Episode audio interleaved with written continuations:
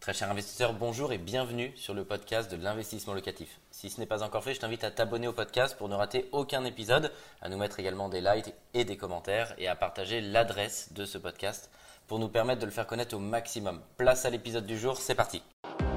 Bienvenue sur Investissement Locatif TV, la chaîne des investisseurs immobiliers. Je suis très heureux de vous accueillir pour cette nouvelle émission où on va parler d'un sujet majeur puisqu'on va parler de fiscalité et du choix du bon régime fiscal. On le sait, on peut multiplier par deux ou diviser par deux sa rentabilité si on ne choisit pas le bon régime fiscal. Je vais pouvoir en parler en plateau avec mon invité dans quelques minutes, Grégory, expert comptable. Mais sans plus attendre, on regarde tout de suite son autoportrait. C'est parti.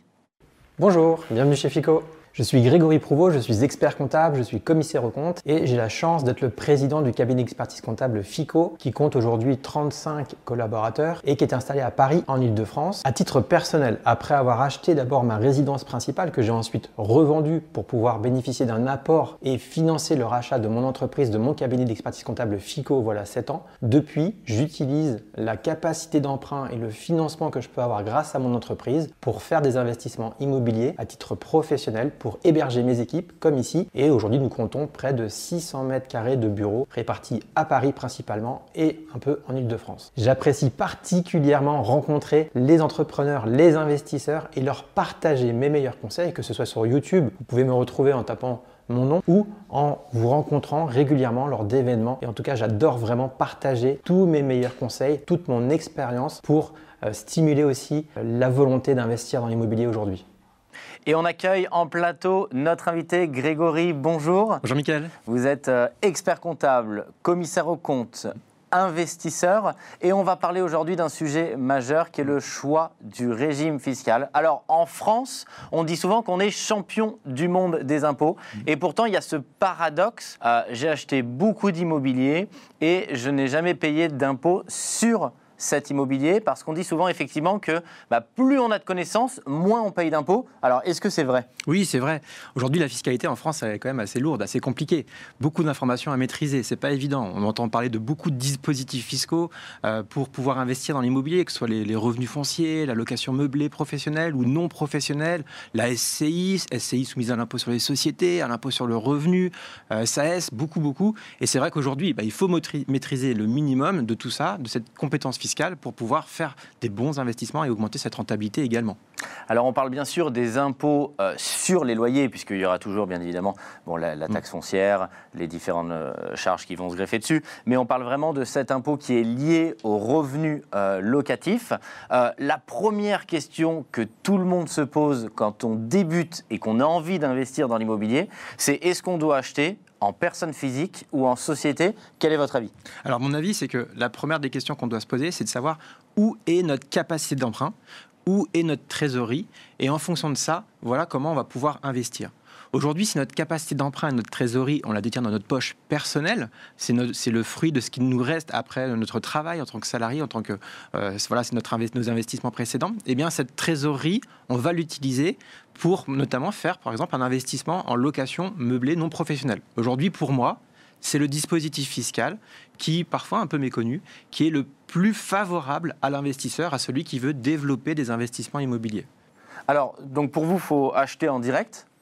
En tout cas au début. Hmm. Euh, et pour autant, euh, bah, beaucoup de gens s'intéressent au sujet de l'achat en société, que ce soit en SS, que ce soit en SCI. Alors, c'est quoi Quel est le meilleur régime fiscal Et quand est-ce que ces investisseurs-là doivent acheter en SCI Puisque ça correspond bien à un public? Oui. Alors, comme il existe vraiment plein de différents dispositifs fiscaux. Chacun, on le voit ici, chacun va pouvoir euh, apporter des avantages et d'autres vont avoir des inconvénients. Il va falloir choisir en fonction vraiment de notre situation propre. C'est pas parce que euh, quelqu'un, une connaissance à nous, a investi d'une manière qu'il faut absolument investir de la même manière. C'est vraiment personnalisé à chacun. Mais d'une manière générale, aujourd'hui, si vous voulez vous lancer dans l'investissement immobilier et si vous avez votre trésorerie donc et votre capacité d'emprunt dans votre poche personnelle, si vous n'êtes pas entrepreneur mais que vous avez dans votre poche personnelle, eh bien aujourd'hui, le dispositif location meublée non professionnelle, encore une fois, vraiment pour tous ces avantages qu'ils représentent, et je vois vraiment très peu d'inconvénients pour se dire j'en vois presque, j'en vois pas finalement, mais le dispositif location meublée non professionnelle va permettre de, euh, de bénéficier à la fois euh, fiscalement d'un avantage intéressant, mais aussi contractuellement avec les locataires, et puis aussi à la revente au moment de la, de la cession et de l'éventuelle plus-value à générer. Et c'est ce qu'on va voir euh, pour pouvoir comparer hmm. les différents régimes fiscaux. Alors, est-ce que vous pouvez nous en dire un mot? Donc, on a bien compris qu'en un, je débute dans l'immobilier, bah, on a plutôt tendance à investir en direct. Ça va être le plus favorable. Et on voit à quel moment on doit donc passer en société ou quand est-ce que c'est avantageux de passer sur un modèle en société. Oui, tout à fait. Donc déjà, historiquement, euh, on a l'habitude en France, on avait l'habitude jusqu'à présent vraiment d'investir à travers en location nue, comme on dit, qui est soumise du coup au régime de fiscalité qui est le revenu foncier. Alors ça peut présenter quelques avantages, mais pour moi, c'est pas la meilleure des optimisations. Aujourd'hui, ce qui, ce qui est de, que je recommande le plus auprès des entrepreneurs que j'accompagne, auprès des investisseurs que je rencontre, eh bien, c'est de faire ce LMNP, euh, de commencer par du LMNP, location meublée non professionnelle, de profiter pleinement de cet avantage des avantages fiscaux qui sont liés, et du coup aussi de d'orienter euh, les acquisitions que vous faites pour profiter pleinement de ces avantages qui sont liés euh, au LMNP. Et ensuite, si en effet vous êtes un peu bridé par le dispositif ou parce que votre fiscalité personnelle évolue, votre situation personnelle évolue, eh bien réfléchissons ensemble pour voir dans quelle mesure vous pourriez passer et faire des investissements à travers soit une SCI, soit une SAS, qui là aussi va engendrer des conséquences peut-être différentes sur, différentes sur le financement, et, mais qui peut aussi avoir ses avantages. Parce que vous en parlez, c'est ce que j'appelle euh, l'investissement à la papa, c'est-à-dire nos grands-parents, nos parents précédemment. Bah, ils, achetaient un appartement, mm. ils l'exploitaient en location nue, ils faisaient pas beaucoup de travaux, et puis ils le mettaient sur le marché locatif. Euh, est-ce que ça a changé? Est-ce que c'est fini? Aujourd'hui, effectivement, là, on parle du LMNP, on parle de l'achat euh, en société. Qu'est-ce qui a opéré dans le changement pour que finalement ces investissements à la papa, ils ont de plus en plus disparu? Alors moi, je trouve c'est un petit peu catastrophique justement ces investissements à la papa, surtout ceux qui ont été réalisés euh, à l'époque de nos parents, de nos grands-parents et qui continuent aujourd'hui et qui sont toujours dans le même dispositif fiscal des revenus fonciers. Aujourd'hui, c'est un dispositif qui va, qui, va venir augmenter votre imposition.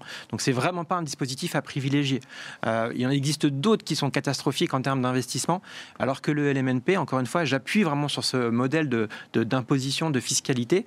Euh, le, le, LMNP va être là pour gommer tous ces défauts et euh, adapter, euh, réduire votre fiscalité en fonction de votre situation.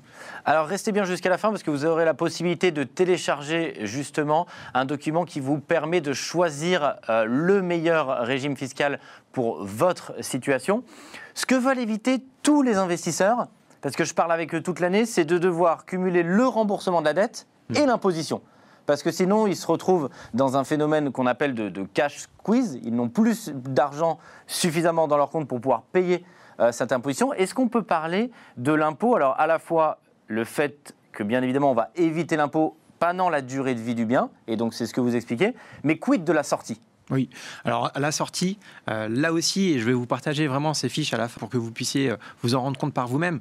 Mais ce, à la sortie, lorsque vous revendez euh, le LMNP, alors est-ce qu'on peut rentrer un peu techniquement dans le calcul de la fiscalité du LMNP Oui, vous, vous, pouvez donner les grands axes. Hein, ouais. Alors, dans les grands axes, lorsqu'on investit dans, dans, un LMNP, on peut faire passer beaucoup de charges, tous les frais d'acquisition, les frais de notaire, les frais de, les frais de, les frais d'enregistrement, tous les frais d'agence qu'on peut avoir euh, lorsqu'on achète un bien immobilier. En plus, on va pouvoir euh, faire passer, lorsqu'on va le louer en dispositif location meublée euh, non professionnel, on va pouvoir acheter ce mobilier justement qui va venir équiper l'appartement pour le mettre en location meublée. Et on va en plus pouvoir rajouter une charge qui va s'appeler l'amortissement. L'amortissement, c'est-à-dire qu'on va considérer que l'appartement, il, il va être divisé en différentes parties, la peinture, l'électricité, la plomberie, les meubles, et chacun de ces éléments va avoir une durée de vie. Et donc, il faut les renouveler régulièrement. Si on estime que l'électricité, on doit la changer tous les 10 ans et qu'elle a une certaine valeur, qu'elle a peut-être 10 000 euros, eh bien, chaque année, on va pouvoir, comme on dit, amortir un dixième, chaque année pendant 10 ans, un dixième de ces 10 000 euros de valeur d'électricité. De, donc, on va pouvoir là aussi rajouter encore de la charge. De la charge, Exactement, parce qu'on le fait sur l'électricité, on le fait sur la mmh. plomberie, on le fait sur le bien immobilier lui-même, on le fait sur beaucoup de choses. Donc on rajoute de la charge, donc comptablement, fiscalement, eh bien on va réduire le bénéfice, on va réduire du coup la base éventuellement d'impôt sur les bénéfices. On va même souvent pouvoir l'annuler, notamment les premières années, clairement. Là, je sais que tous nos clients sont convaincus parce qu'on va vraiment créer de la charge intelligente. Oui. C'est pas dépenser pour dépenser, pour justement bah, amener de la charge intelligente qui va baisser son résultat pour être en déficit et ne pas payer d'impôts. Quid de la sortie? Et à la sortie, c'est ça l'avantage de l'MNP. Quand il n'y a aucun autre dispositif fiscal aussi aujourd'hui qui, qui le permet de le faire, c'est que même si vous avez amorti ce bien immobilier durant la durée de vie, la durée de détention de ce bien, eh bien lorsque vous le revendrez, eh bien la plus-value sera calculée sur la différence, même s'il y a eu cet amortissement, entre votre prix de vente moins votre prix d'achat. Alors que dans d'autres dispositifs, la plus-value serait la différence entre le prix de vente moins le prix d'achat, moins tous les amortissements pratiqués. Donc on voit qu'on aurait augmenté la base d'impôt sur la plus-value. Aujourd'hui, c'est uniquement sur cette euh, différence entre le prix de vente, prix d'achat et la fiscalité qui est rattachée justement, c'est la, fiscalité de la personne physique avec des abattements pour durée de détention. Donc gros effet d'aubaine, puisqu'en LMNP, je vais à la fois pas payer d'impôts pendant la durée de vie, plus je vais rester dans un régime de particulier à la sortie. Ouais. Mais alors, pourquoi des investisseurs investissent en SCI à l'IS alors que, on l'aura compris, à la revente, on va payer plus d'impôts. Voilà, donc si aujourd'hui vous avez euh, profité pleinement, euh, vous avez maximisé cette, euh, l'utilisation de ce dispositif fiscal du LMNP, vous allez dépasser les seuils parce que finalement ça, vous- les loyers que vous allez encaisser se rapprochent ou ressemblent à votre rémunération en tant que salarié ou vos, vos autres rémunérations professionnelles, eh bien vous allez devoir, euh, vous n'allez plus pouvoir investir en complément sur ce dispositif LMNP. Vous pouvez bien sûr garder ces biens en LMNP, mais si vous voulez continuer à développer votre patrimoine immobilier, vous allez devoir le faire différemment pour la suite. Et le faire notamment à travers une société. C'est une opportunité. Mais c'est ça qui est hyper important et que je veux vraiment euh, faire passer comme message. C'est l'idée, c'est de finalement remplir sa poche de LMNP pour rester dans ce dispositif fiscal qui est très avantageux. Et si on peut, si on veut continuer, alors mettre en place une structure et notamment investir au travers de sociétés, c'est ça? Exactement, c'est exactement ça, Michael. Euh, sur votre schéma, on voyait opportunité fiscale. Mm. Alors, moi, en client lambda d'un cabinet d'expertise comptable, je vois opportunité fiscale, j'ai envie de savoir ce que c'est. Bah, chaque, chaque dispositif, encore une fois, a ses avantages, mais certains ont aussi de, de gros inconvénients. Euh, si on parle toujours du LMNP, c'est vraiment ce dispositif fiscal, cette opportunité fiscale-là, c'est de pouvoir créer de la charge Ouais. sans qu'il y ait une réelle sortie de trésorerie, notamment avec l'amortissement, Ouais. créer de la charge pour que comptablement euh, et fiscalement, eh bien, on affiche soit un déficit, soit un équilibre, ce qui nous permet d'éviter de payer de l'impôt, mais ce qui ne nous empêche pas d'avoir un cash flow, c'est-à-dire d'avoir de la trésorerie qui rentre dans notre poche qui est supérieure à la trésorerie qui en sort, notamment le remboursement du crédit. Donc ça, c'est une opportunité fiscale. Et l'opportunité fiscale, c'est au moment de la revente, comme on vient de le préciser, c'est cette base d'impôt sur la plus-value qui est relativement réduite.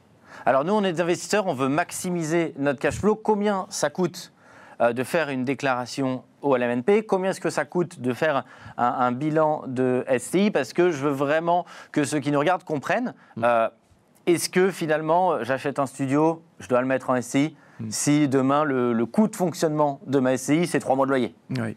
Voilà. Alors combien ça coûte et à quel dispositif ça s'adapte? Alors ça s'adapte, c'est vrai.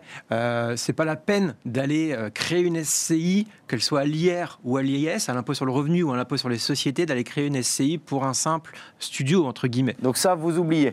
Ça va être parce que créer une société, eh bien c'est moins neutre que de créer un statut d'investisseur en loueur meublé non professionnel. Euh, créer une société, ça, ça nécessite de, de- éventuellement de rédiger des statuts, d'avoir un expert comptable qui va tenir la comptabilité, euh, d'avoir des associés et une organisation qui va autour. Donc c'est vrai que les coûts sont supérieurs. Grosso modo, si je dois vous donner un ordre de budget, si vous avez un bien immobilier dans une SCI, ce studio, parlons de ce studio, Ouais. si vous aviez ce studio dans cette SCI, le coût, si vous étiez à l'impôt sur le revenu dans la SCI, ça serait grosso modo 1200 euros hors taxes par an. D'accord Si vous étiez dans ce- avec ce même euh, studio dans un statut de SCI soumise à l'impôt sur les sociétés, ça coûterait grosso modo 1500 euros par an hors Ok. taxes. Et cette fois-ci, si vous faites ce même investissement pour ce même studio dans le régime LMNP, le budget que vous devez prévoir, c'est environ 500 euros par an. Je pense que c'est vraiment une mine d'informations énorme pour ceux qui nous regardent et qui ont envie de démarrer dans l'immobilier parce que ça vous donne vraiment les conseils sur le régime fiscal approprié pour débuter. Alors j'aime bien toujours terminer cette émission par euh, une question plus personnelle. Euh, vous avez différentes casquettes, investisseur, expert comptable, commissaire aux comptes. Le- le pourquoi, on aime bien chez Investissement Locatif de parler de cette notion de pourquoi, c'est-à-dire la vraie raison qui fait que vous faites tout ça et que vous avez aussi, je sais, beaucoup investi euh, dans l'immobilier. C'est quoi derrière le, le socle? Moi, c'est rigolo parce que l'immobilier, ça a été à la fois un déclencheur pour moi, Mais du coup, aujourd'hui, euh, ça me permet de, en plus de faire de l'effet boule de neige dans mon activité. Moi, en tant qu'entrepreneur, en tant qu'expert comptable, bah, c'est grâce à l'immobilier notamment que j'ai pu financer au départ, le rachat de ma propre entreprise, c'est en vendant ma résidence principale avec la plus-value qu'il y a pu avoir dessus que j'ai pu financer, rassurer la banque et obtenir le financement pour acheter mon entreprise il y a 7 ans. Et maintenant que j'ai mon entreprise, eh bien pour moi, l'immobilier, c'est à la fois un relais de croissance même pour, le développement de mon activité et aussi une capitalisation, une sécurisation, une diversification de mes placements.